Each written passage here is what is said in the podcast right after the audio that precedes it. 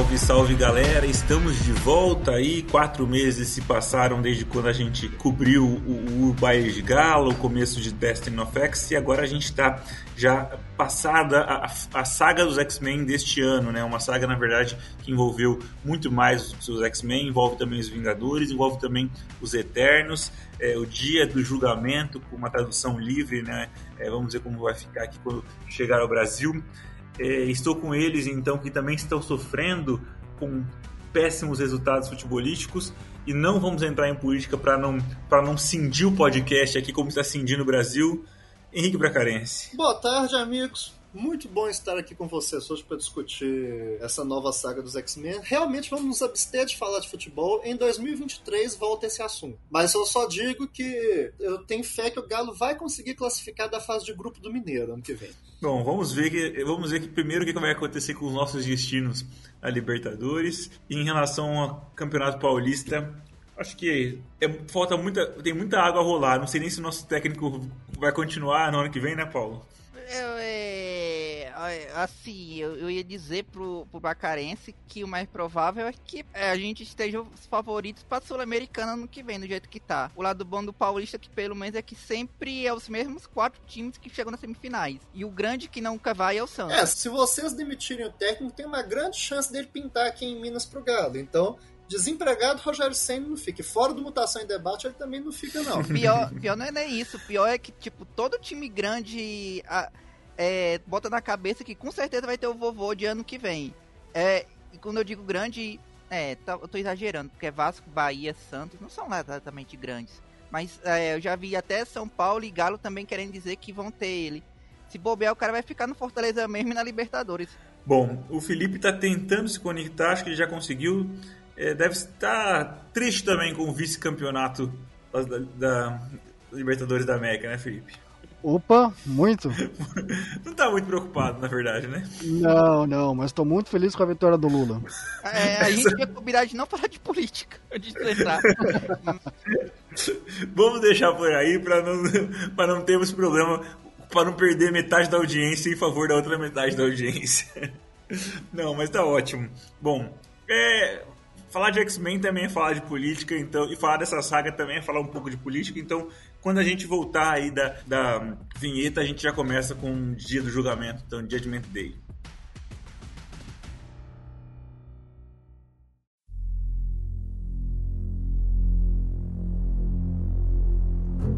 Gente, é, Dia do Julgamento, então, é talvez a, a principal saga, o, que, que, que envolve aí uma pluralidade de, de heróis e, e, duas das três principais equipes da Marvel, nos né, X-Men Vingadores, com os Eternos, num momento em que a gente teve filme dos Eternos aí alguns um, um ano mais ou menos, é, nos cinemas ou, na, ou nos canais de streaming, porque cinema, por exemplo, para mim já é coisa do passado, eu não consigo ir tendo bebê, mas é, muita pouca gente conhece quem são os Eternos, quem são os Deviantes, quem são os Celestiais, então uma série de perguntas que a gente tem que remeter lá à década meados da década de 70 com o trabalho do, do, do Kirby é, lançando então essa basicamente uma, uma, um novo universo e que é, progressivamente foram todos personagens, grupos incorporados, então ao meio meia, ao Prime, e, e, e, hoje transitam, então já, já desde muitas décadas transitam então em meio aos nossos personagens.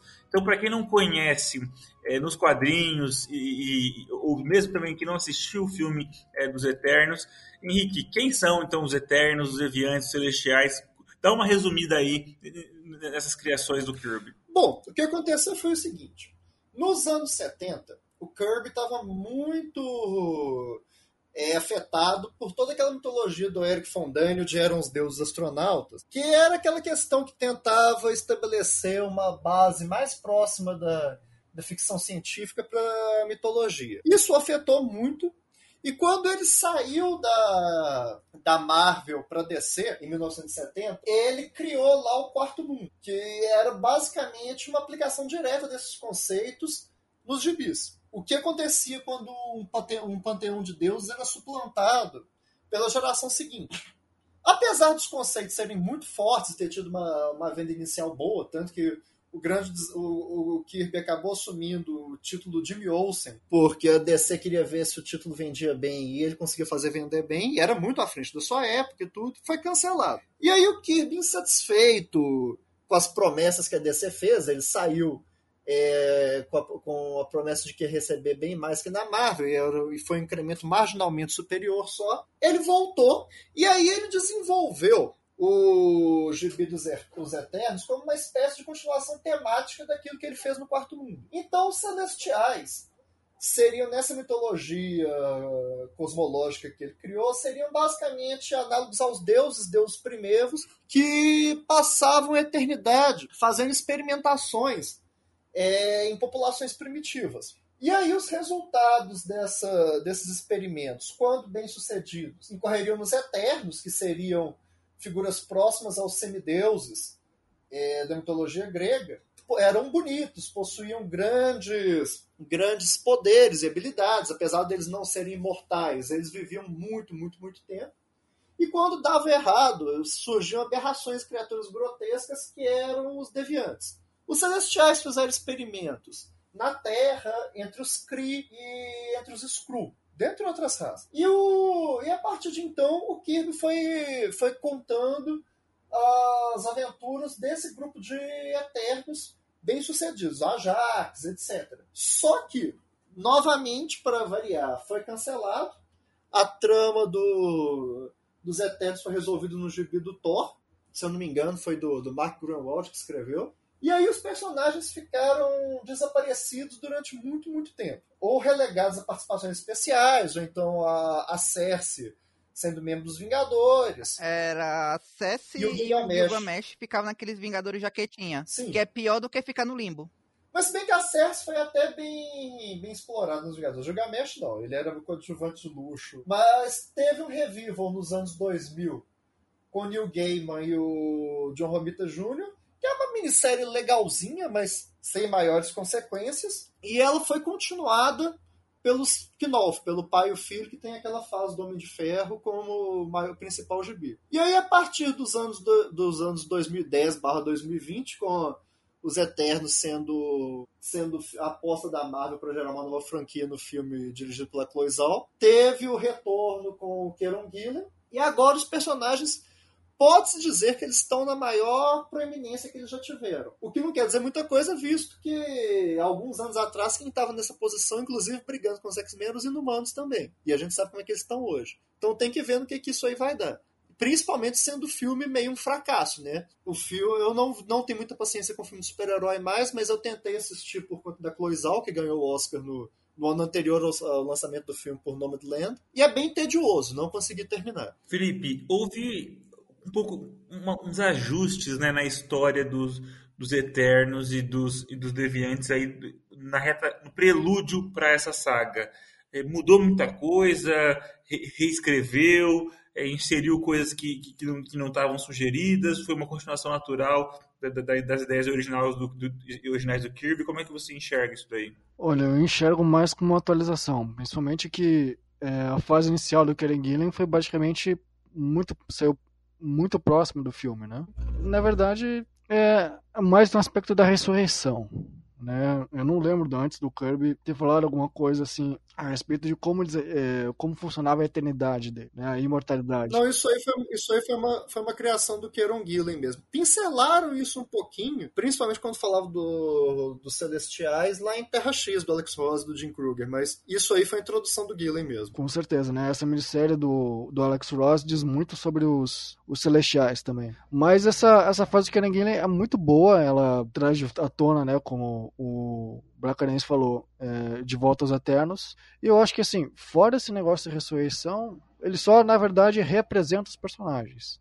Né? Deixa de ser só mero coadjuvante de luxo ou apenas o Gilgamesh ou a Cersei como pré-conhecidos do público. Funciona bem para introduzir a. E eles também aproveitaram para fazer uma transmídia federal dos personagens, porque aproveitaram algumas mudanças que fizeram até para fazer os ajustes de mudança de gênero de alguns personagens para ficar igual ao do filme, ou de etnias e tudo mais, ficar mais parecido como era e também trazer o Thanos de volta, já que o Thanos, até por causa do endgame, estava em evidência naquela época ainda quando começou a série. Paulo, já segue aí e coloca o papel do Thanos, então, nessas, nessas histórias ainda dos Eternos que vão que são de prelúdio pra saga. Pra falar a verdade, eu não cheguei a ler direito o que o Thanos estava fazendo lá. O que a parte que eu vi principal é que tinha o, aparece o avô dele agora, que era o Uranus, que é uma eles fizeram, como eu posso dizer assim, um ajuste no que foi feito do da fase do Jim Starlin, já que depois quando o foram terminar aquela história lá no, com, no Thor do Groenwald, eles pegaram e amarraram Titãs, que moravam lá em Titã,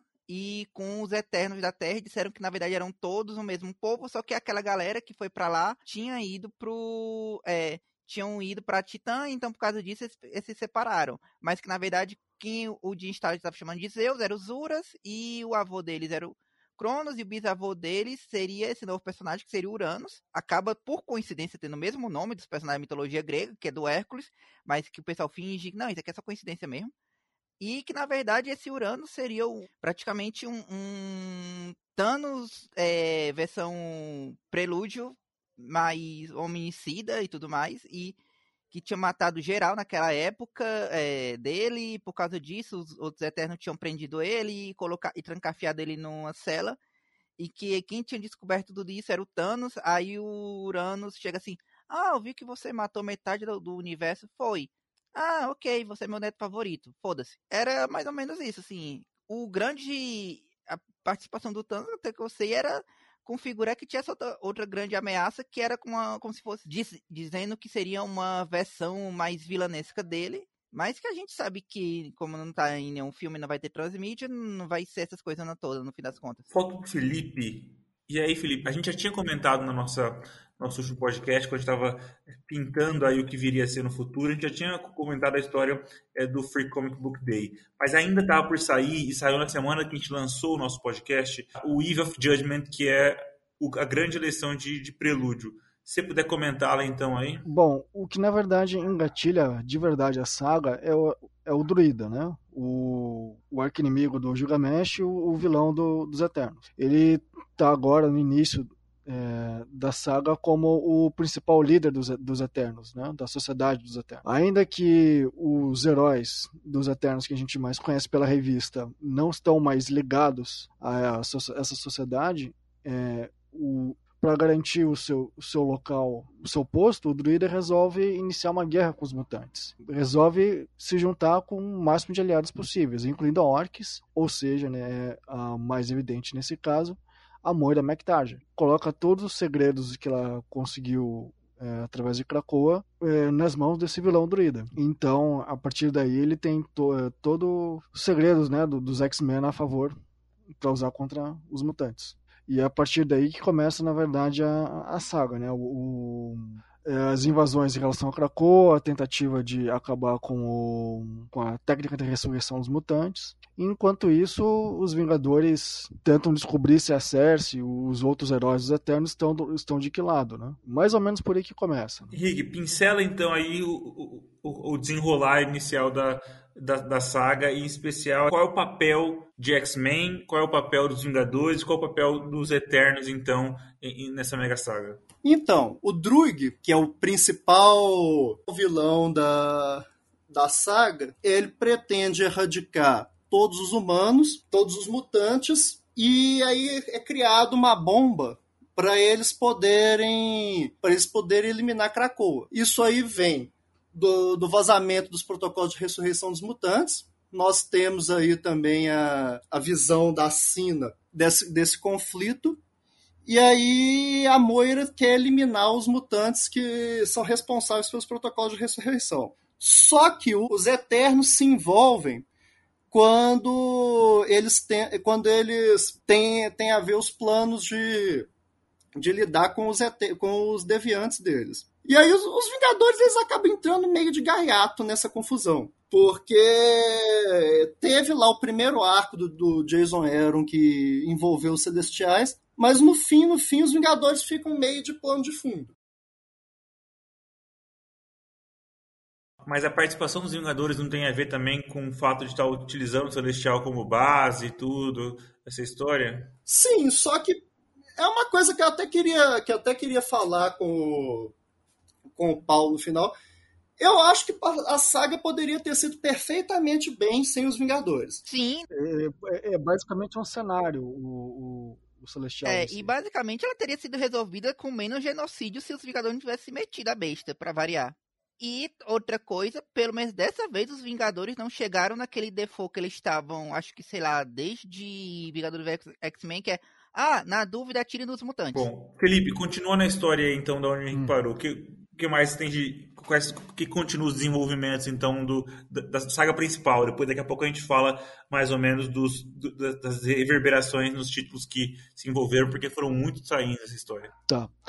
Bom, é, para completar, o que o Druida é, utilizou para conseguir conquistar o apoio da Sociedade dos Eternos e todo o exército que ele teria disponível é afirmar de que o, os X-Men são, é, no fundo, uns deviantes, devido a, a, alguns genes herdados aí ao longo dos anos. Só que é claro que o, o Druida exagera, né, para garantir esse apoio, e toda a sociedade em si, além da Terra, aceita, e aí ele libera, e aí ele tem que lidar com, com duas situações, uma Krakoa e a outra é, Marte, né? Em Marte, ele libera o Uranus por uma hora. E ele faz um regaço com, com os araquianos. E enquanto na Terra é lançado duas tentativas. Um, um, um ataque mental, usando a, a, a Unimente dos Eternos, para tentar deter o Conselho e principalmente os telepatas, enquanto um ataque aéreo invadindo Krakoa é, tentando lidar com. tentando eliminar o, o, protocolo de ressurreição, a Hope e os seus amigos, e qualquer combatente ou mutante que vier a aparecer. Só que eles liberam junto, além do, do exército em si, umas cinco bestas ou cinco máquinas é, gigantescas, quase que uns, uns kaijus, para também é, invadir ou eliminar Krakow em si. E, de certa forma, quase que chegam a afetar quase que o, o, a própria Terra em si. Né? Tem um deles que quase era capaz de criar não só abalos sísmicos, como é, tentar quase arrancava a Krakoa do chão. É, então, basicamente, assim, é, durante todas as histórias, todas as edições, tinha esse embate com a Sociedade dos Eternos e os X-Men, enquanto que o, o, Homem de Ferro e, e alguns Eternos tentavam utilizar essa nova base dos Vingadores, que é um, um Eterno que o Kieran Gillen utilizou na, quando ele escrevia os X-Men antes, é, tentavam meio que ressuscitar esse, esse Celestial para tentar parar o avanço da Sociedade Eterna. Né, através, sei lá, tentar meio que controlar, na verdade, Celestial. Né, é, na verdade, tentando recriar um Deus, eles chamam disso. Só que, né, para variar, dá tudo errado. Né, esse Deus é, realmente tem vida própria resolve julgar toda a humanidade, todos os mutantes, toda a sociedade eterna do, do seu jeito. É, ainda que por, por um leve tempo a guerra tenha sido pausada, na verdade se criou um novo conflito aí, né? Porque você tem ali, na verdade, um, um outro vilão, pode dizer assim, é, para se lidar. Né? Então, por exemplo, ele julga o Capitão América logo de imediato. E o Capitão América, ele julga como um fracasso, porque ele nunca realizou o sonho que ele tanto almejou, almejou fazer. É, então, assim, se toda a humanidade, conforme a saga foi desenrolando, for ser julgada como um fracasso, ela vai ser eliminada. Assim como, de certa forma, anos atrás, na época de Lemúria, a sociedade deviante foi eliminada. Eu vou passar para o Paulo pegar um pouco nesse gancho, porque os, os, os vários julgamentos acabam desenvolvendo em, várias revistas. Mas eu vou pegar aqui uma, uma relação é, dos, julga, dos julgamentos aqui e vamos focar nos, nos personagens dos X-Men, que é o que nos interessam aqui. Então o, o Ciclope ele passa no julgamento, a Sina ela fracassa no julgamento, o Exodus passa, é, quem mais aqui é, na ordem alfabética? O Legião passa, o Magneto passa, a Jean fracassa, a Mística fracassa, o Xavier fracassa, é, a Emma fracassa, o Wolverine passa para pegar, o Skid passa também. Comenta um pouco isso aí, por que, que e a, a Kitty passa também. Comenta um pouco aí, então, é, Paulo, por que, que alguns desses passam esses, e outros não passam, focando nos personagens que nos interessam aqui, que são os X-Men. É, qual, qual, quais, quais aqueles casos que você acha os mais interessantes para comentar? O do Magneto eu achei que foi. Acho que foi o segundo melhor julgamento de todos, só perde do Doutor Destino, porque ele estava enfrentando o, o Uranus, estava lá, tipo, sem o coração enfrentando o cara. Aí quando ele tá quase morrendo, aí vem a, a filha dele com a Magnus, vai dizer, ah, você passou. E aí é como se ele, assim, morre e pudesse assim, agora eu posso descansar em paz. Salvei, salvei quem dava para salvar e tudo mais. Foi o que eu achei o, o, melhor de todos. O do Xavier era mais, assim, previsível que não ia passar, porque é o Xavier. Do Ciclope... Pra lembrar do, da, da outra vez que o Kieran Gillen escreveu o Ciclope conversando com Celestiais, que o Ciclope bota moral nele, aí diz, ah, quem é você para me julgar? Só, só a Jean pode me julgar. Aí é, tá bom, você passou. Aí depois vai lá falar com a Jean, Jean, você não passou, por causa da, da Fênix. Isso aí eu achei um pouco contraditório, mas ficou legal, porque lembrou um pouco aquela, aquela vez lá que o Ciclope achou que estava conversando com os Celestiais, e os Celestiais estavam conversando uns com os outros, e também teve um joinha naquela vez. Ah, mas desses assim, teve mais esses. Alguns que, que eu lembro que foram mais assim, foi, acho que era o Shaw, que o Shaw pensava que ia vir outra pessoa falar com ele, mas aí quem veio foi a Emma Frost. E acho que quem era o outro? Ah, e a Emma que reviu lá o, os alunos dela que morreram. Mas, assim, alguns foram aleatórios, outros fez sentido, mas a maioria foi, assim, menos mesmo. O negócio é que, como é time, é, teve time pra caramba, aí teve uns que foram mais bem trabalhados e outros que foram só, tipo, um, praticamente uma piada. Henrique, então passa aí pelos tains aqueles que você acha mais interessantes de, de comentar. Eu só vou ler aqui, porque são vários tains que aconteceram, só para a gente ter uma, uma boa relação. Obviamente não precisa passar por todos, mas a gente teve uma minissérie Death to the Mutants, com três edições, a gente teve depois é, uns Judgment Days, one-shots de Avengers, Eternos, do Iron Fist, Star Fox, dos X-Men, e aí, nos títulos mutantes, a gente teve tains Immortal X-Men, Legend of X, é, Wolverine, X-Force, Marauders, X-Men, X-Men Red. E tains em títulos não mutantes, Avengers, Amazing Spider-Man, Capitão Marvel, Fantastic Four. O que, que, que, você destaca aí de toda essa leva de tains? Olha, bom mesmo que tain que eu gostei mesmo. Immortal X-Men e X-Men Red, que realmente são dois gibis bons. Agora, o resto, eu confesso que eu só passei o olho. O Death to Mutants eu passei o olho só. X-Force, é, nem sei por que, que falam que é Tain, porque tem mais a ver com Kraven do que com X-Force. Vingadores e Quarteto Fantástico, passei o olho. Vingadores ainda é um pouquinho, um pouquinho mais legalzinho. Só pela só pela, pelo julgamento do, do Gavião Arqueiro. E o resto não vi. Eu li o do, do Eros também, que é interessantezinho, que é legal. E você, Felipe, o que, que você destaca aí? Olha, eu destaco principalmente, além do Imortal, né, e do X-Men Reds, que são, como o Henrique falou, gibis muito bons, eu destaco também a, a do Legião, que é do Legion X, né? É, eu acho que é o segundo melhor julgamento fora do Magneto. É, é, assim, é fenomenal com a forma que ele usa no fundo, fundo, é como se o David Heller estivesse julgando o próprio Celestial. É uma, uma conversa de 20 páginas. É muito legal. Fora esse, tem o Zeb escrevendo Homem-Aranha. As duas, a primeira edição até que não tem um julgamento, mas assim, tem uma pseudo-relevância pra saga, né? Que é a respeito da Moira e, e a Mary Jane.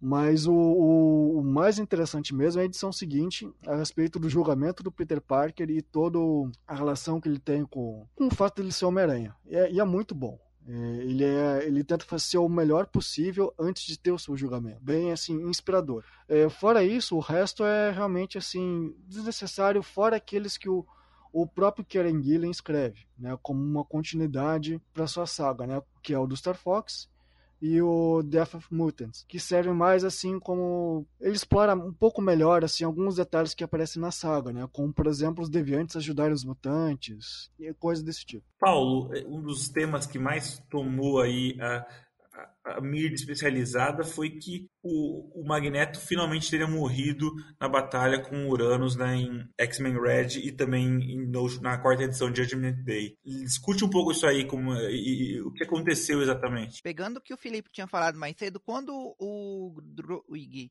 resolve liberar lá Uranus pra ir destruir Marte. Aí ele vai lá, começa a destruir a Raco, vai destruindo geral. Aí o, o Magneto, quando ele vai, ser, vai enfrentar ele, o Uranus arranca o coração dele lá, fica tipo um buracão no meio do peito e tudo mais. Só que o Magneto não desiste, apesar disso, porque é o que parece. Quando você vai lendo a saga principal, parece que simplesmente ele morreu e todo mundo lá em Arrak morreu.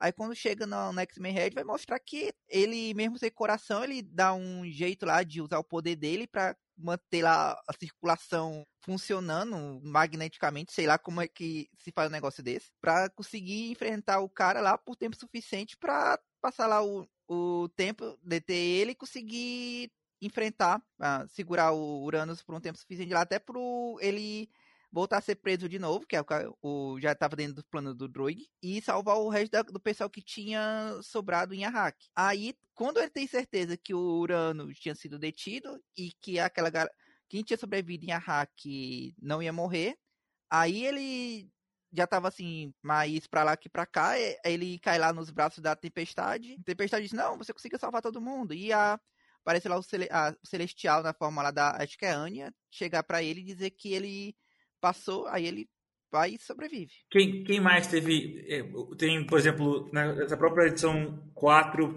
aparentemente o Cable teria morrido, tudo, a gente tem várias dessas, dessas, dessas experiências é, de, de morte aí. Felipe, dá uma passada sobre essas que você acha que são as mais interessantes. Bom, fora do Magneto, na verdade, o fato de Araki ser eliminado durante uma hora é realmente assim surpreendente, né? De imediato assim, em conjunto a gente tem que o Cable, o Abigail Brands teriam morrido, mas como eles ainda estão dentro do protocolo de ressurreição, vai, é, eles voltam de boa. O outro que realmente pega assim de surpresa é quando o Capitão América morre logo no. Não sei se edição 4 ou 5, mas é assim, é, também pega bem de surpresa que é inesperado. Felipe, desculpa, mas inesperado não foi. Desculpa, mas inesperado foi não, cara. Isso aí foi o Capitão América da pior forma mal escrita que eu já vi. O cara Cara, depende sobre... qual, então, é, mas isso que eu ia falar, Paulo, é depende qual das mortes, entendeu? É, ele morre lá, acho que umas duas vezes ainda. Não, tô falando. Ah, na primeira vez, é quando eu não, não, eu não, não esperava ainda que o Celestial fosse tão longe assim. Ah, na, aquela primeira lá, quando Aí depois, ele. quando vira comum, já. É. Acho que a primeira vez que tá falando é aquela que eles atacam a, a casa lá dos X-Men na árvore, certo? Sim, essa Só que ali ele sobrevive. Não, aquela ali ele sobrevive que ele usa escudo para se defender. Aí o Noturno vai atrás dele. Aí vem a ah, parte. Tá, é verdade. O fato da galera morrer junto, é, eu confundi. É, da galera morrer e ele sobrevive. Agora o negócio é que o pessoal vem. O Noturno vem dizer que o cara é um grande estrategista e a estratégia dele é: Noturno, me teleporta pro Polo Norte, eu vou lá e vou chamar o Celestial de bobo feio cara de melão para ele me matar. E aí o pessoal vai vir se vingar. Acho que, cara, não, eu concordo. Eu odiei. Sim, foi, foi que nem a morte daquele Eternos quando eles foram tentar invadir depois. Né? De fazer de bobo. Mas é aí que tá a diferença, acho que, das outras sagas que a Marvel fez. Nesse caso, o Tain do, do X-Men Immortal faz diferença. Um pouco, pelo menos. Porque você tem o, o Noturno tentando fazer que nem Homem-Aranha. Tentando dar o seu melhor antes de acontecer seu julgamento por mais que é, essa ação no Capitão América tinha sido meio besta, é, ou meio genérica, né, pro Capitão América em si, pelo menos ele consegue unificar a galera através da raiva, já que o amor que o Star Fox tentou implantar é, no mundo junto com o Sean não deu muito certo. É uma tentativa extremamente desesperada e boba, concordo. Mas eu imagino que numa situação dessas assim é não tem muito como você inventar, sabe? Henrique, agora vamos para a reta final. Aí. O que, que acontece nas últimas edições e, e, como se conclui essa saga? Bom, as últimas edições são basicamente a parte mais fraca da saga. Eu gostei bastante do começo, só que eu acho que a partir do momento, acho que a partir do momento que o, que o Capitão América ele fracassa no julgamento, a saga começa a perder um pouco de tração o, as tramas dos, dos, dos, personagens lá de Vancouver, de São Paulo, então eles vão ficando cada vez mais só para só para dar o, a toada de que a situação está ficando desesperadora, mas eles basicamente perdem um pouco a relevância. A situação do Uranus e do Druig vai ficando cada vez cada vez mais tensa.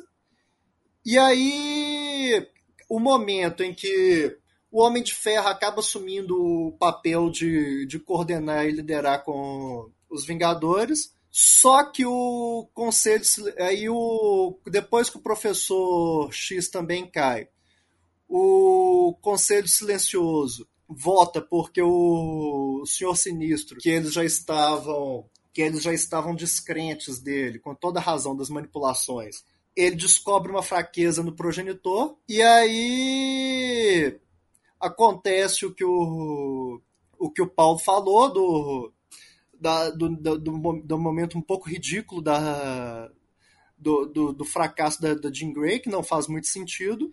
Só que o ponto o ponto de virada é quando o Eros ele é ele é solto. E aí ao mesmo tempo, o Capitão América, ele tá lá vendo a situação de Nova York degringolar todo.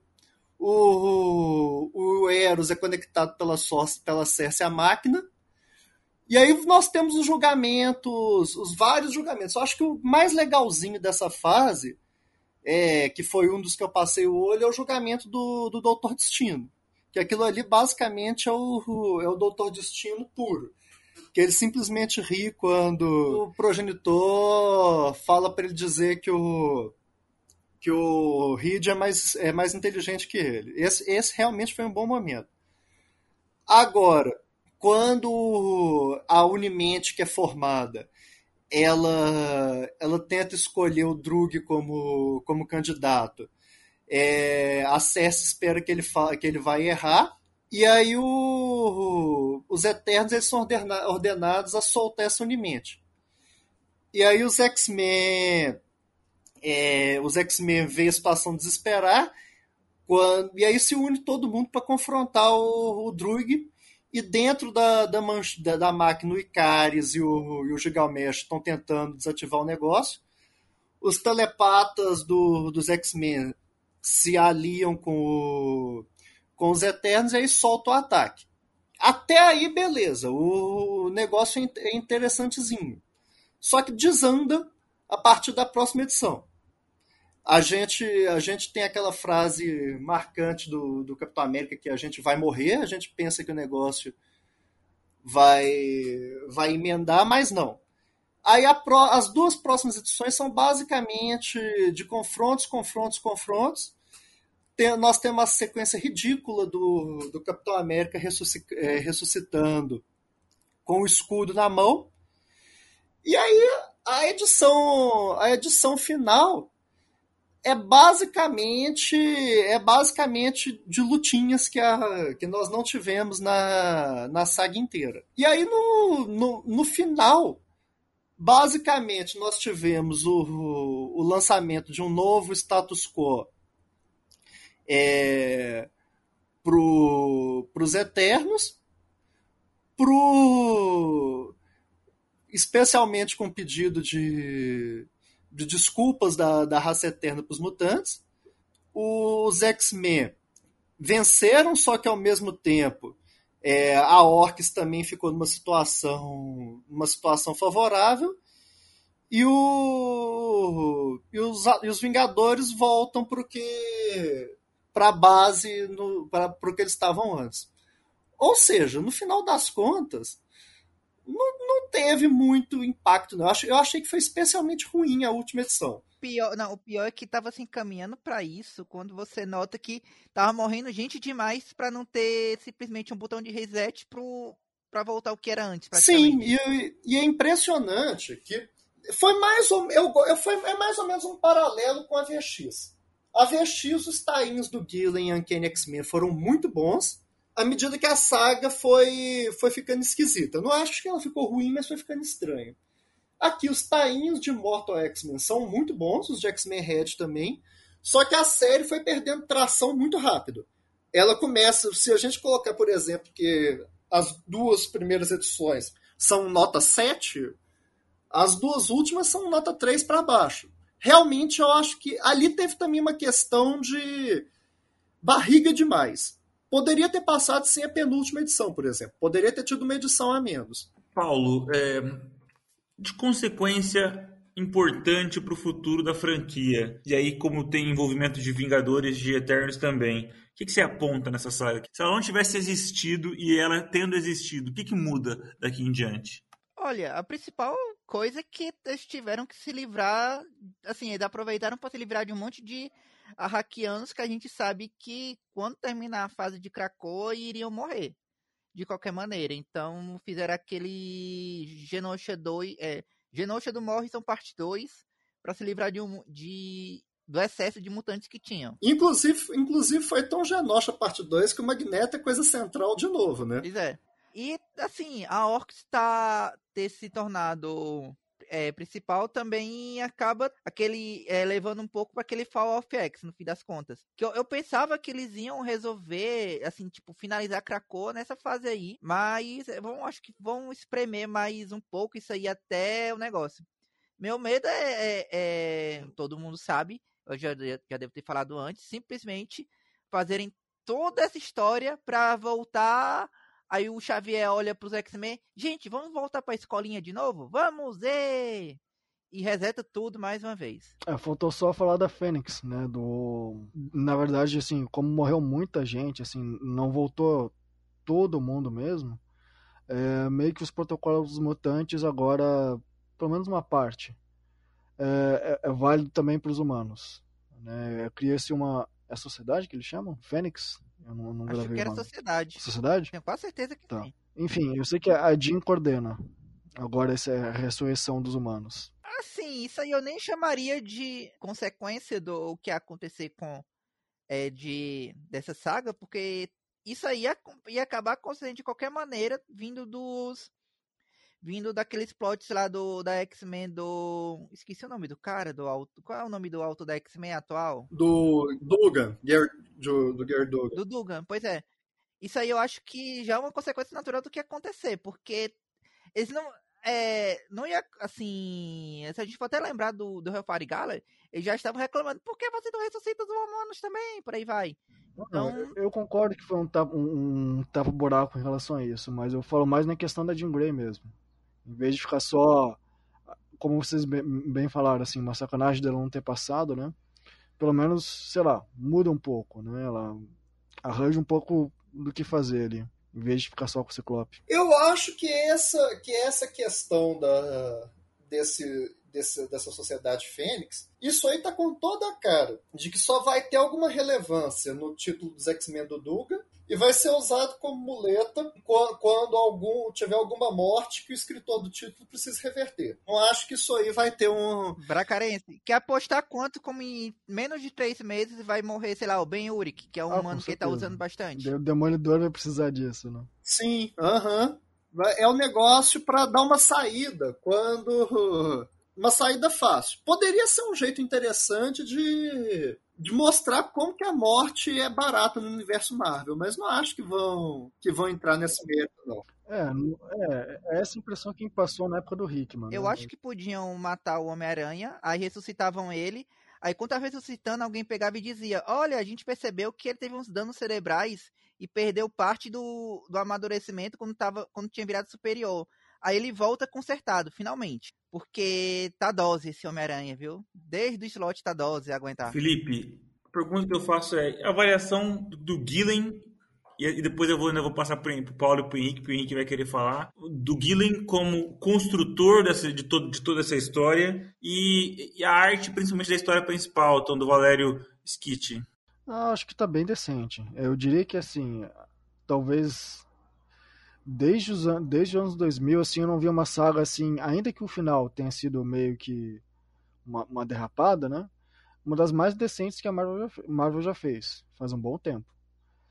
É, então eu diria que assim, o fato dele escrever uma boa parte dos melhores tains reforça muito bem a saga. Né? E você tem também o, o, o cara escreveu o Hulk, esqueci agora está no X-Men Reds, é, também tá escreve, escreve muito bem. E você tem também o Zeb Wells, ainda que ele esteja no Homem-Aranha, ele é um bom escritor. A gente já viu ele no, no Hellions. Então acho que o fato de ele ter um bom time em conjunto facilita. Paulo, o que, que, você achou dessa dupla? Assim, o Kieron Gillen pelo menos assim, como é que eu posso tentar dizer? É, acabou sendo um pouco um, um Hickman nesse sentido de que a, os tains que eram dele fizeram mais sentido e foram mais naturais. Ele também ele conseguiu amarrar bem a, aquela configuração maluca que tava lá nos Vingadores, que a maior parte do universo da Marvel tava querendo ignorar, porque o que o Jason Aaron tava fazendo beirava fanfic maluca. É, ele conseguiu dar uma amarrada bem, fazer tudo sair natural, vindo do de Immortal X-Men, dos Vingadores do Gillen do, do, do, é, do Aaron e do, dos Eternos dele. Então, eu, assim, dele eu achei bom, assim, o jeito que ficou, o negócio do que o Felipe tava falando de X-Men Red é o Elwing, Alwing, Al Elwing, o nome dele, e é, é, o melhor título mutante, na minha opinião, por enquanto. Eu, até porque o Elwing, ele é o melhor escritor, de, depois que o... Enquanto o Hickman tiver diferença, ele é o melhor escritor da Marvel. Então, o melhor título mutante também. Os outros, assim, Zeb Wells, é porque tem o Zeb Wells que quando vai escrever um título de segunda linha, como Novos Mutantes ou Hellions, o cara se garante. Aí ele vai escrever Homem-Aranha e, sei lá, tipo, ele pensa que Homem-Aranha ainda tem 16 anos e dá um ódio mortal. Apesar do, do Felipe ter gostado, eu. Eu gostei mais da parte do, do julgamento. A, a da Moira eu achei bem Pois é, ele tá. Parece que ele, a missão de vida dele é apagar tudo que o que o Spencer fez. Finalmente Henrique, né? E aí, Henrique, Kieron Gillen tá satisfatório? Pegou uma bucha, teve que escrever uma saga agora. E eu vou, vou, vou, eu não vou ser mais ousado. Compara essa saga com outras recentes nos X-Men, fora o trabalho do Hickman. Então, se você quiser olhar lá para trás, sagas que foram conduzidas pelo Lemire, pelo Bendis como, como Batalha do Átomo, nos últimos 10 anos, aí como que você encaixa essa, essa saga no, no hall das sagas dos X-Men? Ah, assim, vamos por partes. O Gillen de Immortal X-Men é muito satisfatório. Muito, muito bom mesmo. Aquele gibi é sensacional. Ele escreve muito bem a, a política, as intrigas. Aquela edição, ó, as, as edições de abertura do Sinistro foi espetacular. A edição do Êxodos foi muito boa. O cidadão que consegue escrever um gibi decente do Êxodos é, merece aplausos. A, a edição da Sina foi muito boa. A do Noturno foi sensacional também. É, mostrar esse lado, um lado mais manipulador do Kurt, que é uma coisa que é difícil de se ver, foi muito bom. E o que era um Gillen de Eternos também é muito bom. Eu acho que ele passou por aquele aperto que todo mundo que pega Mega Saga para escrever passa.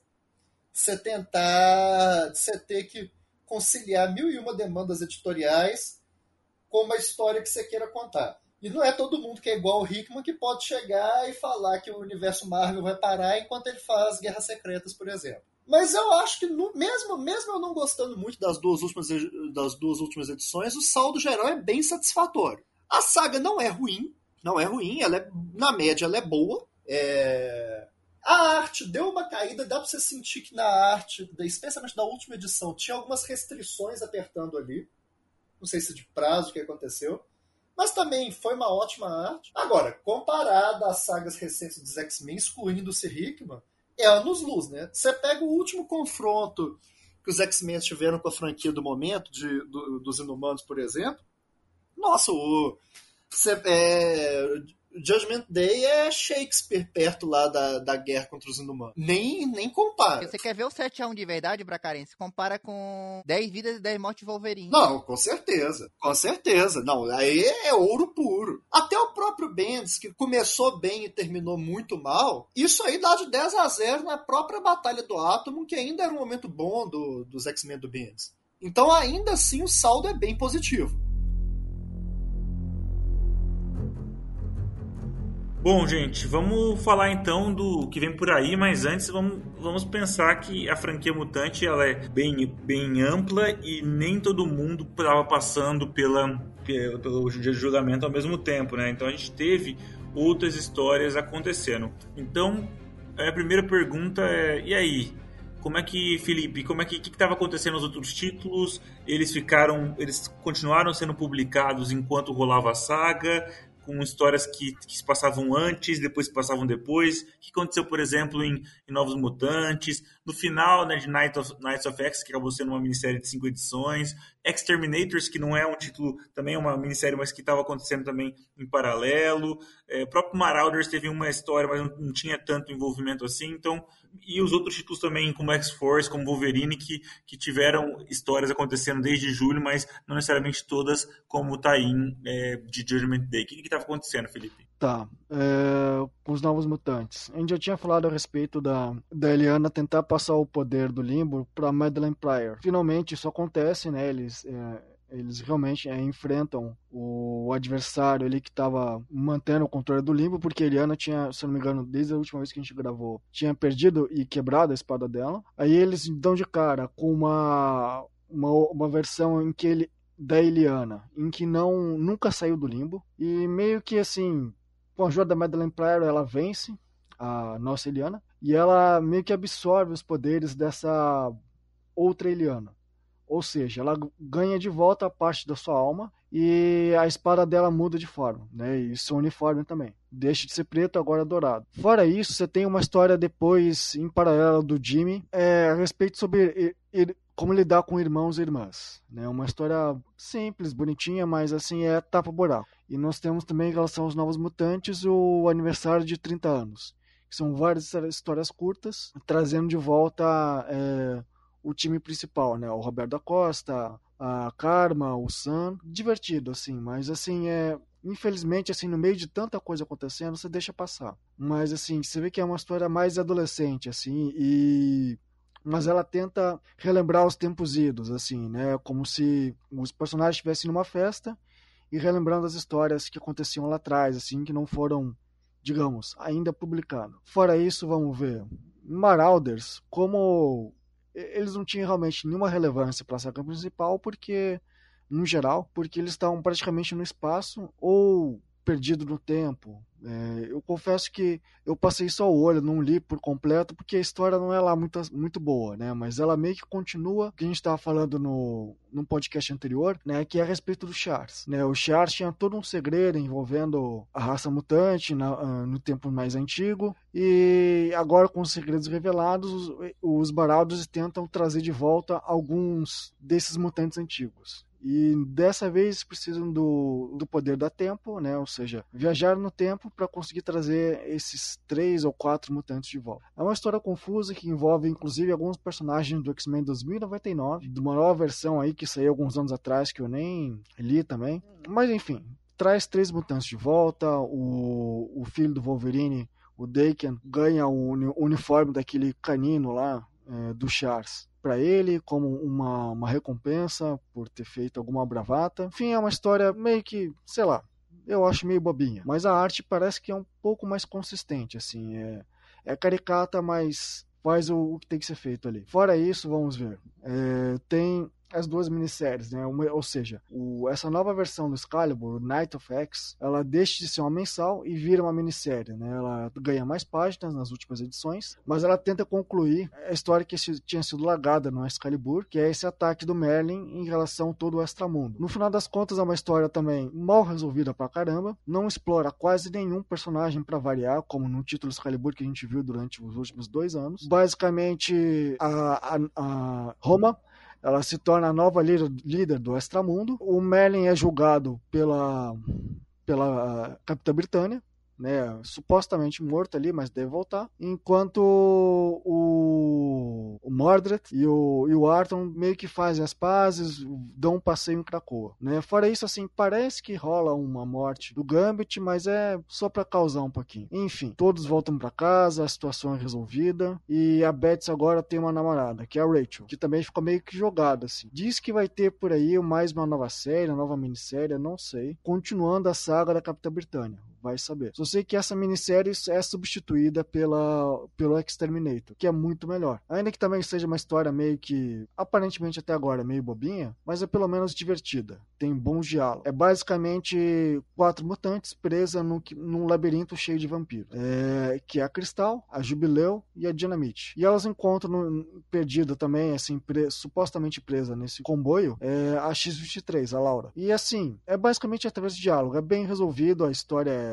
é simples e divertida. Não é nada assim que vai mudar muita coisa, parece, né? É só briga contra vampiro. Fora isso, você tem o X-Force e o Wolverine, né? O Perseverance. É, elas são realmente, como o Bracarense falou, assim, desnecessárias para para a saga principal, fora o fato do Wolverine é, nas últimas páginas ter o polegar levantado, né, ou seja, passou na, no julgamento e ele fica puto da vida com isso. Mas você tem a questão do Craven, que eu diria que assim, ainda que seja só um, é, uma história meio desnecessária, ela pelo menos desenvolve um pouco mais o fato do Fera ser um sacana, né? E você meio que espera ou torce que ele seja eliminado, pelo menos por um tempo, até se rolar uma ressurreição. Mas não é dessa vez ainda. É, e fora isso, tem a história do Wolverine, de novo, aquela história envolvendo o, o agente da CIA, que eu confesso que eu também passei só o olho, não, não li muita coisa. É, pareceu só um tapa-buraco mesmo, porque tem, parece que a história em seguir finalmente vai fechar o primeiro arco envolvendo aquela, aquela sociedade secreta. Henrique, você, alguma, algo a comentar, acrescentar ao que o Felipe falou? Eu, eu fico muito impressionado mesmo com a X-Force do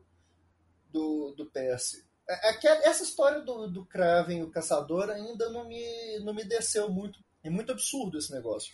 E isso, e isso no meio do. No meio ainda. É, é bizarro. Ele não sabe, ele continua sem saber muito bem onde que ele quer chegar nesse gibi. Não faz, não faz muito sentido. Marauders, eu passei o olho para confirmar que Steve Orlando é ruim mesmo como eu sempre falei. Esse gibi mostra claramente que ele não tem, não tem onde chegar. E Novos Mutantes tá, tá, tá, legalzinho. Depois que acabou o arco grande, o gibi deu uma caída, mas continua legal. E, bom, a, a, gente também podia tratar, antes de eu passar para as próximas séries que estão começando, aí o que está pintando. É, vai ter uma edição agora na próxima semana, que a gente está gravando no dia 6 de novembro, que é o, a ômega de Judgment Day. Alguém espera alguma revelação bombástica, alguma grande mudança? Alguém espera alguma coisa disso? Felipe, você espera algo? Olha, se for para ter alguma coisa, seria em relação a orcs, mas eu acho muito difícil. Porque já que a gente vai ter, que a gente vai falar em seguir, outras sagas envolvendo os mutantes, seria muito cedo para ter alguma coisa disso. Talvez, agora lembrei, desculpa. Talvez em relação a Aracos. É, já que a Tempestade é, recebeu dos Eternos uma hora para usar Uranus, talvez tenha algum, alguma retaliação. É assim que eu gosto, curto direito. Vamos então começar com, com séries novas que estão pintando por aí. Uma continu... Eu entendo como uma continuação, né? Uma, uma nova minissérie, mas de continuação à anterior do Dente de Sabre, também pelo Victor Lavalle, também pelo Leonard Kirk, que começa semana que vem que é Dente de Sabre e os Exilados. O que é o plot dessa história aí, Felipe? Bom, eu diria que é uma continuidade, né? E o nome é o mais acertado possível, né? Já que o, Dente de Sabre e sua turma escapou de Krakoa, então naturalmente são exilados. Só que pelo jeito eles são pegos aí para um, eu diria que um novo, uma parte da Orcs aí, em que captura os mutantes. Ou pelo menos, se não é a Orcs, é algum órgão humano que tenta subjugar os mutantes. Então eu imagino que deva ser aí uma mais uma segunda tentativa do Creed de fazer uma rebelião mutante na prisão. Para ficar claro, né, os exilados é aquela galera que todo mundo que tinha sido engolida por Krakow porque tinha sido tinha sido é, sofrido uma sanção por cometer violar, violar alguma das leis. Então, estou falando, por exemplo, do é, desde personagens que a gente mais que a gente estavam com bastante destaque em histórias anteriores, como a Babá e Fazedor de Órfãos, e, o, e aí até o Groxo, que acabou sendo responsável lá na, na, na morte da, da, feiticeira Escarlate, e aí tem a Oia, Box e outros, né? Beleza. Bom, e a gente também tem pintando por aí, é, mas já no mês que vem, é, uma, uma, um, novo, um novo cross, um novo cross envolvendo clones e envolvendo duas das franquias favoritas também, X-Men e, e, e Homem-Aranha, vai ser Dark Web X-Men, é, Dark Web, perdão, que vai ter um tie é, de, de X-Men também, vai ter outros tains envolvendo, envolvendo é, Gold Goblin, Miss Marvel, Mary Jane Black Cat e Venom. É um, um pouco daquela pegada, tipo, do Venom continua emplacando ainda muitas histórias também é, nos últimos anos. É, vai ser escrito pelo Zeb Wells, com arte do Adam Kubert, as histórias dos X-Men em particular, Gary Duggan e Rod, Rod Hayes. Paulo, tem alguma esperando alguma coisa aí de, de coloca Ben Reilly e Madeline Pryor como dois dos, dos, dos, personagens principais aí da saga? Cara, eu acho que essa é, eu, eu tenho quase certeza que o Zeb Wells ele tem um clone maligno e é esse clone maligno que está escrevendo as histórias do Homem-Aranha, porque tá uma merda. A verdade é essa. Então eu não espero nada disso aí, porque o cara tá conseguindo desfazer todo o trabalho que o Spencer fez para limpar a casa, regrediu o Peter a um, adolesc um adolescente praticamente irresponsável, é, personagem lá que o cara teve que passar um maior trabalho para limpar é, limpar o personagem, o cara vai transformando em vilão a troco de nada, então tá uma, uma cagada generalizada. A única coisa interessante mesmo nisso aí é que eu nem lembro qual foi a última vez em que Homem-Aranha e X-Men tiveram uma saga em conjunto que fosse realmente uma saga em conjunto, não fosse, sei lá, um tain escrito pelo décimo escalão da Marvel. Então, vai ser uma coisa inédita. É, porque assim, de tainho de história, teve aquele momento aí dos X novinhos com Mike Morales, que é basicamente X-Men e Homem-Aranha junto, mas realmente, de como uma saga assim, faz tempo. E não, não consigo lembrar quando, a não ser essas minisséries que havia entre X-Men e Homem-Aranha aí, que a cada década tem é, uma. Que normalmente eram escritas para serem o mais descartável possível. Então agora estão é. botando é. nos títulos principais. Vai pelo menos esse ponto de curiosidade vai, vai ter. Eu acho que é porque os X-Men já bateram com Vingadores, com Inumanos, com Eternos. Tá faltando bater no Homem-Aranha mesmo dessa maneira. Tá faltando. Tá, já já o, aquele meme lá, o, vai o Demolidor. Eu quero recuperar minhas vendas. Posso brigar com vocês? Henrique, depois de uma mais de uma década, eu acho, de super exploração do Deadpool, ele entrou numa geladeira de títulos mensais, ficou tendo é, pouca cor, minisséries e tal, mas agora parece que voltou é, é, é uma, uma mensal dele de, de Alissa Wong e Martin Coccolo, começou agora na semana passada. Eu não li, não sei do que se trata, só sei que Hugh Jackman estará em Deadpool 3. Então, e aí, vamos preparar o caminho para poder bombar o personagem de novo? O que, que você espera aí? O que, que você está crendo aí com, com Deadpool? É, eu acho que o Deadpool, na verdade, ele não. Depois que acabou a fase do primeiro do Brian Posey do Dugan, depois do Dugan, ele não conseguiu manter uma atração de sucesso mais. Foi o Scott Young que foi bem meia boca e depois uma fase bem qualquer nota. E agora, eu na verdade eu nem conhecia essa lixa, essa lixa longa, eu não sei de onde ela veio. Mas assim, eu, os amigos sabem que eu gosto do Deadpool. Então eu vou eu vou fazer um esforço para acompanhar. Só que eu acho que dificilmente o, o personagem vai conseguir manter. Eu acho que ele vai acabar entrando mais nesse caminho aí que nós vimos as minis, por exemplo, do Dentes de Sabre ou de Knights of X que acabou virando mini atrás de mini. Eu acho que vai acontecer isso. Ele vai ter um arco e emendar com outro arco que seria uma minissérie. E é difícil imaginar que que nem, que nem o Leonardo falou, que anos atrás a gente tinha 5, 6 títulos mensais do Deadpool. Cara, o, isso aí que tu acabou de falar era o Venom nos 90. O Venom emendava a minissérie contra a minissérie. Ele só foi tão mensal de verdade, acho que década, assim, no começo da década passada. Falando de emendar minissérie a minissérie, Tiny Howard vai emendar mais uma minissérie e vai falar, continuar tratando da Betsy com a minissérie Betsy Braddock Captain Britain, que começa em fevereiro, então, junto com. desenhada por Vasco Georgiev. É, promete explorar, por exemplo, o relacionamento com a Rachel, que o, que o Felipe falou que estava meio escanteado. O irmão dela também vai continuar aparecendo nas histórias. O que, que você espera dessas cinco edições aí? O que, que, você acha que vai trazer em Captain Britain? Então, é, é, na verdade, Captain Britain, é, é, é, Betsy Braddock Captain Britain é o nome da, da minissérie, Felipe. Olha, não sei o que esperar. Eu botava mais fé nessa outra saga, nessa outra minissérie anterior, Night of X, e foi meio que jogado. Eu espero que dessa vez ela seja mais sucinta. Vá direto ao ponto em vez de ficar criando histórias sem explorar personagem. Se ela fala que já que vai trabalhar o relacionamento, que realmente foque nisso, em vez de escrever, sei lá, só uma página e depois inventar outras mil ideias que não são resolvidas. É, Felipe, nisso aí é, eu entro justo na mesma situação que eu falo do, do PC do que tá fazendo em X-Men, ou em X-Force e Wolverine. É, eles estão girando em ponto morto que eles não querem ser demitidos, aí ficam enrolando, enrolando, enrolando. Sim, é, nesse caso, assim, enquanto o Percy mostra claramente o quanto que a, a segurança mutante é, não existe, né, que só, só entra inimigo tudo quanto é jeito lá, a Terry Hort deixa claro aí que no extramundo é, é um parque de diversão, não acontece nada. Deixa eu aproveitar que, do que nunca acontece nada, eu lembrei de uma outra série, que é a, que é a série virtual lá, quadrinhos digitais, a Unlimited Infinite Comic. Nos últimos 3, 4 meses aconteceu algo interessante aí? Eu sei que você lê, Felipe, tem algo que vale a pena comentar? Olha, a coisa mais legal continua sendo aquilo que eu estava comentando nas outras é, podcasts, que é os diálogos do Sauron. Os diálogos do Sauron são maravilhosos.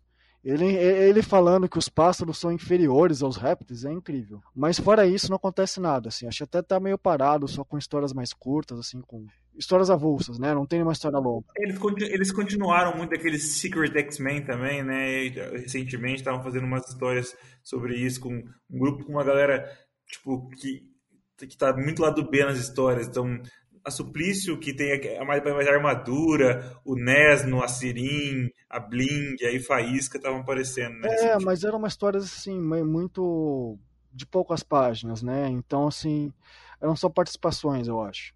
Mas eu, eu vou destacar um que eu, agora dessa vez eu consegui ler, né? No outro podcast eu não consegui, que é a do Homem de Gelo.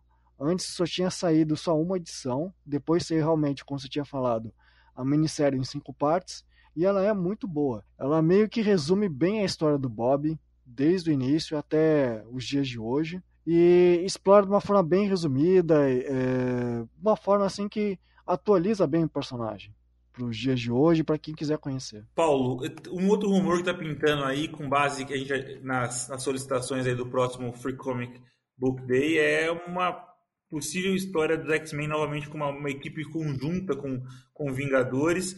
É, uma capa já pintou com Capitão América, Capitão Krakoa, Vampira, Mercúrio, Psylocke, Suplício e Deadpool. Na verdade, é basicamente franquia dos X-Men, porque tem o Mercúrio, a franquia dos X-Men, e coloca o Capitão América lá para poder falar que tem Vingadores no meio. O é, que, você, espera? Você acha que vai ter uma nova Fabulosos Vingadores aí de novo? O que você acha que pode acontecer? Eu acho que isso aí vai vir derivado do que o Dugan esteja fazendo, já que tem o Capitão Krakoa e tudo mais. É esperar para ver. A primeira aquela fabulosa Vingadores era para ser o carro-chefe, foi tão atropelado pelo Hickman que dá, dá nem para saber o que vai esperar. O que do que é que vai do que poderia sair, mas sim, tão a cara de, sei lá, título do terceiro escalão também, né?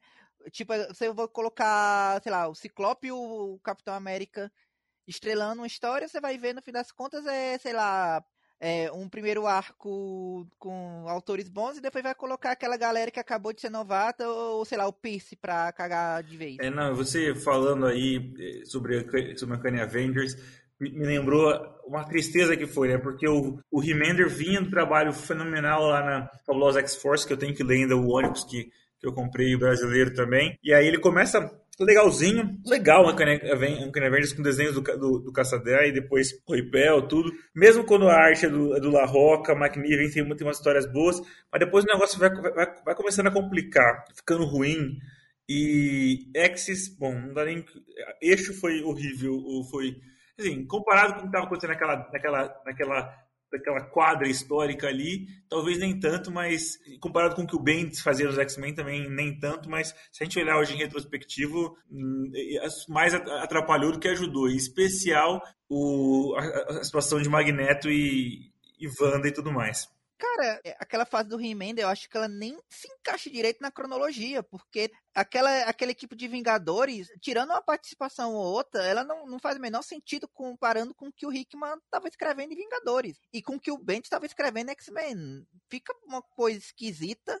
Aí depois botaram outro roteirista para continuar aquele negócio, porque o Remender, como tu falou, ele vinha de, uma, de um run muito bom em, Uncanny X-Force e de repente ele resolve brincar de fazer fanfic dos bonequinhos dele. Ah, o que acontece é pegar meu bonequinho do massacre e colocar a cabeça do caveira vermelha. E coisa assim. Chega no final, ainda tem um, um, um outro roteirista lá, eu só lembro que tinha feito um casal vampiro e Deadpool que foi tão para frente quanto o casal Destrutor e Vespa, que simplesmente ignoraram. Com certeza. Mas eu acho que assim, assim como o X-Force, chegou uma hora que, para mim, pelo menos, eu não conseguia mais acompanhar do Rick Remender. Foi decaindo. E no caso do Fabulosos X-Men, eu diria que a única relevância talvez seja para esse último filme do, do Homem-Formiga, o terceiro, por conta da parte do Kang. Talvez role uma manipulação parecida com a filha do, da VSP. Bom, Rick, eu sei que você é fã aí de, da, da Laura X23. E aí, série nova da X23 pintando aí, ela voltando a definitivamente utilizar esse nome. Você acha que você viu um retrocesso? O que, que você, uma minissérie aí que, de, em cinco edições de Erika Schultz e Edgar Salazar começando em março do ano que vem? É, é um retrocesso, né? Considerando a personagem vinha num crescente muito forte, desde que ela assumiu o manto de Wolverine, ela teve ela teve aquela série do Tom Taylor, que até lendo em retrospecto foi até boazinha, não foi, eu critiquei meio na época, mas ela não foi ruim, não é, ela teve um protagonismo forte com o Hickman. Algumas das melhores edições do Hickman são dela é, na Câmara. Para retornar a ser X-23, eu não acho que faz muito sentido, não. Acho que é um empobrecimento da personagem. Ainda mais que ela vem, vinha sendo bem utilizada em Krakoa, fora o Hickman também. Então eu acho que é sim um passo para trás. É mais um daqueles personagens que acaba sofrendo de botão de reset com. É, reset periódico. Em tempo. Uhum. Pois é. É que nem o Magneto, que sei lá, daqui a cinco anos alguém vai querer botar ele de vilão de novo. Outra minissérie anunciada foi essa do Bishop, colégio de guerra, né, War College, que vai colocar ele ensinando um novo grupo de mutantes a, a defender Krakoa, com personagens de várias gerações, ou e tem de várias, é, é, até vou dizer eras, porque tem personagem da era do X, tem já armadura e a faísca que são tradicionais, mas Kanlong e, e coisas da era do X, a gente tem gente também do o, esse Amas aí que ela que apareceu no, nos Marauder recentemente, então eu tenho várias gerações aí de, de, novatos sendo treinados pelo Bishop. O que você espera disso aí, Felipe? Olha, o Bispo tá na franquia aí fazendo, fazendo a vez dele faz tempo. Mas assim, se, se ele quem, se ele for um professor tão bom contra o, o, o, Apache, talvez pelo menos coloque. O, porque na verdade, assim, esses outros personagens que o Bispo tá, vai treinar já estão aí também engavetados há muito tempo. Então, assim, eu acho que é um reaproveitamento de quem que sobrou dos dois lados, tanto de capitão quanto de, de, de alunos. Pelo fato de nenhum desses personagens, assim, terem alguma relação entre si, eu acho que é uma tábula rasa, assim, não tem muita o que gerar de expectativa. Mas eu confesso que, assim, eu, o que me gera um pouco de expectativa em relação ao Bispo é aquela outra série em que ele vai participar, que é o. Eu acho que é o X-Men Legends que o, o Portácio vai voltar aquela história que ele onde o bispo surgiu, né? Que vai trazer de volta os, os outros dois amigos dele, o Exato. Malcolm e o, e o outro carinho lá. Randall e Malcolm. Randall e Malcolm. Aí eu acho que me chama um pouco mais a atenção, mais porque eu lia na época, assim ver o que, que vai trazer dali, que é um plot meio sumido, né? Ele tinha todo um drama envolvendo a morte dos amigos e depois esqueceu. Exato, isso é X-Men Legends do, é, 5 e 6 que vão, que vão sair na, no começo do ano que vem. Paulo, finalmente, é, Vampira e Gambit, aí com mais uma minissérie, já, já tiveram, já desde 2018, minissérie Vampira e Gambit, já, já tiveram Senhor e Senhora X, agora vão ter uma nova minissérie aí por Stephanie Phillips e Carlos Gomes, que foi anunciada na. Não conheço ambos, e foi anunciada também na, na, na Comic Con em Nova York. Como tu falou, eu tô achando que é mais um teste para novos escritores. Coloca eles pra fazer aquelas aquelas minisséries que não afetam toda a cronologia, com personagens que também não estão sendo utilizados pela equipe principal e ver o que acontece. Se vender bem, eles vão acabar pegando um, um título maior, coisa assim. Com sorte, sei lá, tipo, ela faz tanto sucesso que ela substitui o Peace. Pô, agora eu fiquei na torcida, viu? e eu tô na torcida também pra, pra ter a participação da Sina. Que ela com o Gambit é, é fenomenal.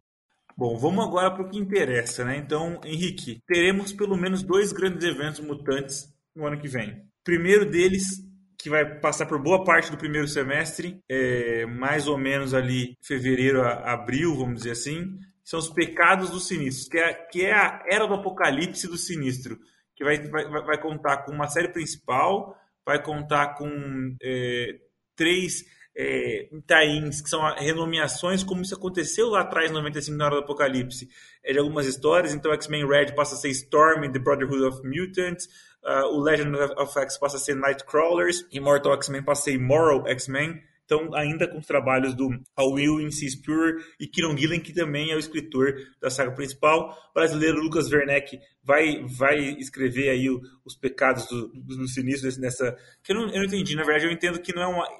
Não vai ser uma saga principal, né? Vai ser um one shot principal. Aí vai ter essas três histórias é, em três edições e aí uma, uma um encerramento com é, Sins of Sinister Dominion, que vai que tem equipe criativa por anunciar ainda que fecha em abril. Então, entre finalzinho, 25 de janeiro e abril, a gente vai estar passando aí com, esses, com essa, essa mini cross aí dos pecados do sinistro. O que você espera para isso aí, Henrique? Ah, eu tenho uma expectativa muito boa, porque eu Gente, vamos ser sinceros que o Gillen é o escritor definitivo do Sinistro. Isso aí nós temos que admitir que o Sinistro, o Sinistro na concepção original, era um personagem bem raso, porque o Claremont não pôde tocar o plano dele pro personagem na frente. Nós já até exploramos isso em alguns segredos dos X-Men, que o Sinistro, na verdade, era para ser a projeção mental de um, de um mutante imortal, só que estava preso no, no corpo de uma criança. Por isso o personagem tinha aquele visual ridículo e tudo, porque seria uma coisa que seria aterrorizante para uma criança.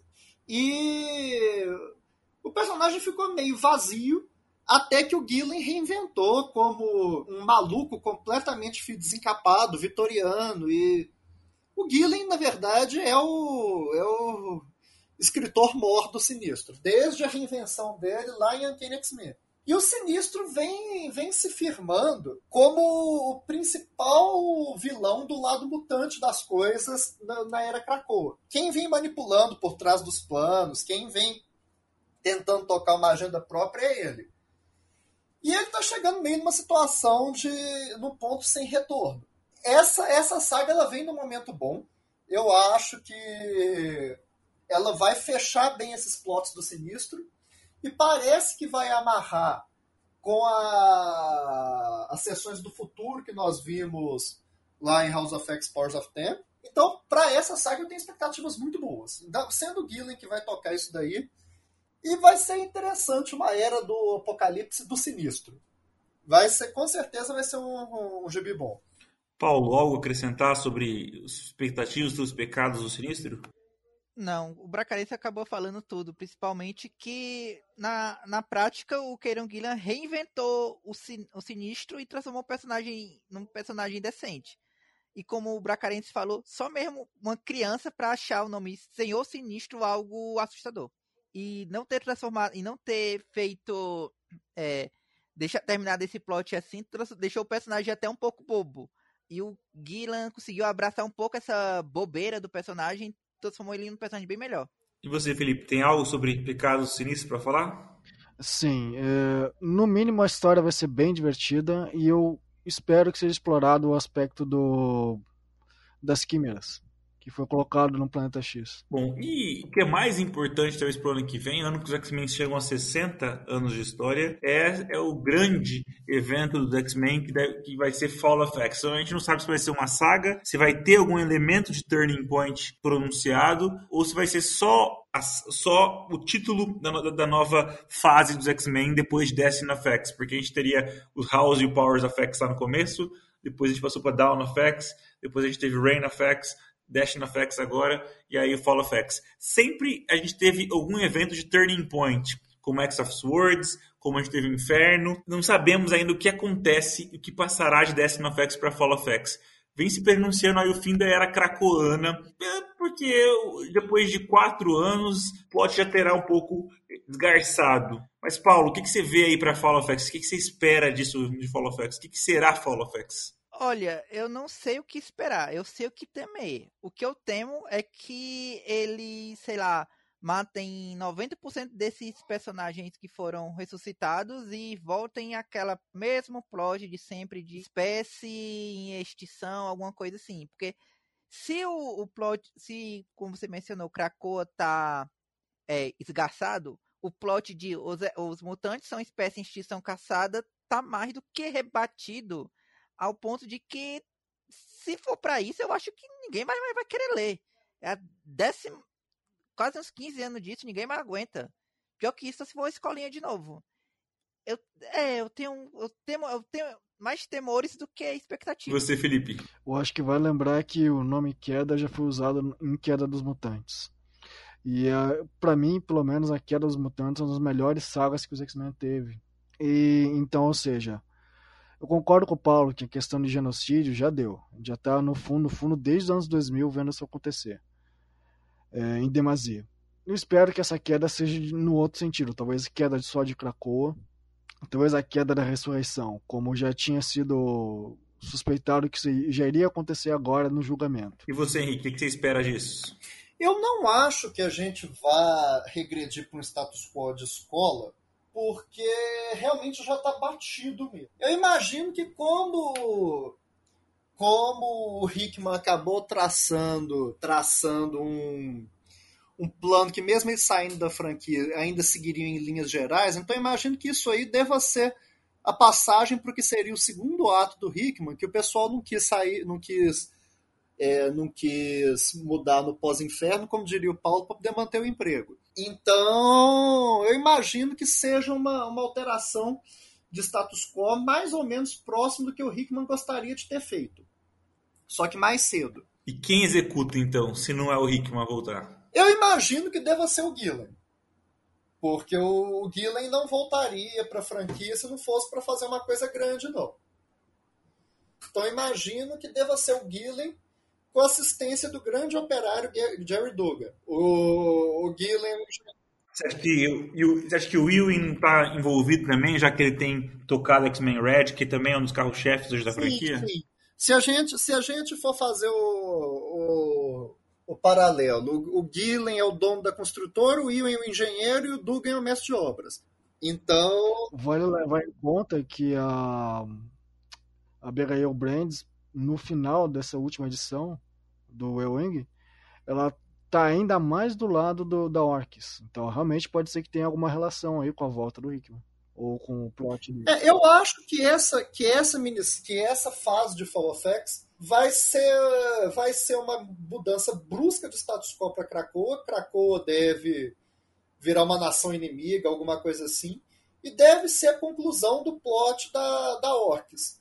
Porque mal e mal a Orcs é o último plot que fica que fica lá de House of X Powers of Ten.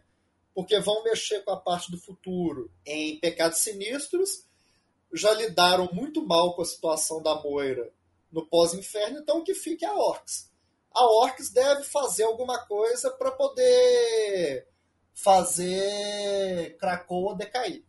Mas você acha que a Falange não vai ser nem usada? Pois é, que eu porque de House of X, Power of X, eu tinha imaginado que o, o final boss da fase Hickman ia ser Falange. Eu acho que a Falange deve ser lidada em Pecados Sinistros mas assim, mais tangencial do que o Rickman lhe daria. É, vai ser aquele negócio assim, tipo, a Falange foi prometida para ser a grande mega é, final boss da história, vai ser entregada, tipo, não, aquele plot que é resolvido em três parágrafos. Pois é, podia ter sido a, a volta da Fênix depois. Falaram da Brand, eu lembrei, né, que no, no, final, no semestre que vem tem a, a, saga da invasão secreta e ela deve ser uma personagem importante na, para o universo cinemático, ainda que em série, não para o cinema, é, do MCU, então é, pode ser que eles também que ela seja um personagem bastante importante mesmo nessa, nessa transição, porque ela vai ser interpretada pela, pela Daenerys, né, pela Emily Clark, então ele é Clark, então vai, vai que acontece algo desse, desse tipo e ela é importante. Bem, quando eu falo sobre ter medo de, de da volta da escolinha, é justamente para do MCU.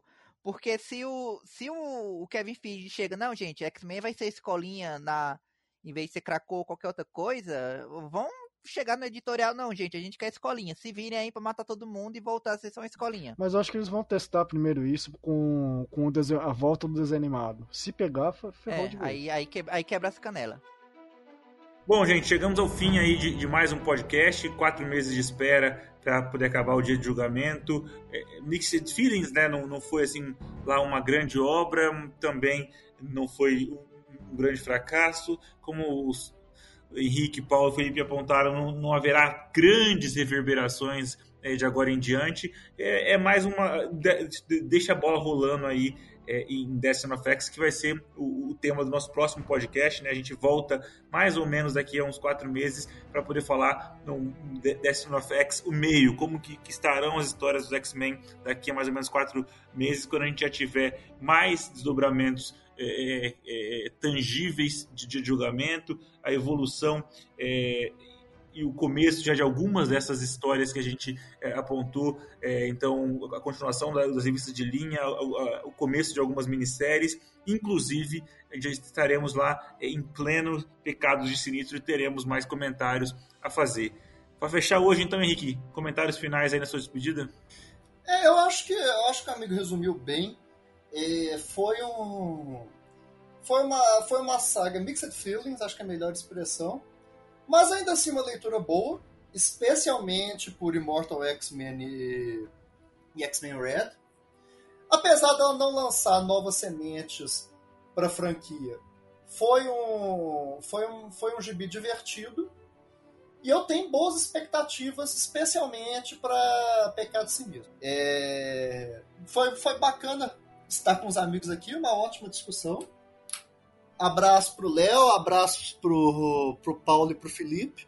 Ano que vem estaremos aí comemorando o título mineiro do Galo e rumo ao Tri da Sula, para se firmar de vez como o maior campeão sul-americano. Já que espero que já espero que unifiquem as duas Comebol. Um grande abraço e até o ano que vem, pessoal. E esperamos que o Henrique já tenha no nosso próximo podcast defendido a dissertação que há muito tempo é prometida. Em dezembro eu defendo, gente. Sem falta. Talvez tenha sido isso que faltou ao Paulo Guedes. Ele precisava ter lido sua dissertação para poder deslanchar aí na, na economia Sim. na reta final. Paulo, despedido e comentários finais. Olha, eu assim, se a gente for parar para olhar em retrospecto, dava pra gente saber que essa saga ia ser uma grande enrolação para entregar quase tudo igual que era antes, quando Immortal X-Men e X-Men Red mal tinham estreado ainda. Eles não iam é, dar um 180 na, em duas revistas ao mesmo tempo recém-lançadas. Até aquela Uncanny do, do Gui, né, quando foi atropelada por Vingadores vs X-Men, ela já tinha bem umas, umas 10, 11 edições. Então, assim, já dava pra gente ter uma noção do que esperar. Então, acho que, no fim das contas, foi até melhor que fosse uma saga enrolação com o botão de reset do que tentar acabar com o negócio nas pressas para fazer os Eternos serem alguma coisa, sendo que a gente sabe que os Eternos vão continuar sendo é, o décimo escalão da Marvel de qualquer maneira, não importa o que o MCU queira fazer. E ano que vem, bem, é aquele negócio, vai Sul-Americana de novo, né? Fazer o quê? Se a gente não cair nas fases iniciais, tá bom, né? Vai lá, Felipe. Opa, é o que os amigos falaram, né? A saga é, no mínimo, decente, divertida, mas assim, é aquilo, não gerou uma grande expectativa, né? Porque a gente sabia que se, se rolasse de verdade um completo genocídio, acabava a franquia mutante, é, com os Eternos vencendo, né? Então, assim, é, eu, a única coisa que eu achei realmente bom mesmo é que no fundo, no fundo, tirando as últimas lutinhas das últimas edições, os personagens pelo menos com, conversavam antes de lutar. Então isso já é uma tremenda uma vantagem em relação às outras sagas que a gente teve nos últimos anos, em relação a super, é, versos de supergrupo. Mas assim, eu gostaria muito de participar com vocês, como sempre. É, é sempre bom estar aqui conversando com vocês sobre quadrinhos, X-Men. E ano que vem, né? Vida nova. Tanto pro futebol quanto pro, pro Brasil. É, um abraço aí para vocês e um abraço também para quem nos ouviu até aqui. Bom, para concluir, só me parece estranho que no, no, no, Vasco Ituano, com quatro, com três minutos, o zagueiro do Ituano bloqueia o gol com a mão, é expulso e o Vasco faz um gol de pênalti. Ué, mas não é o Vasco que a gente conhece, não. Isso aí tem tudo. Se, se, é se o, não, dinheiro, se o não saudoso Eurico Miranda estivesse vivo, eu diria que tem, tem coisa aí, tem caroço nesse angu. Tem 777 coisas, né? Bom. Bom, gente, um abraço para vocês e até nosso próximo podcast.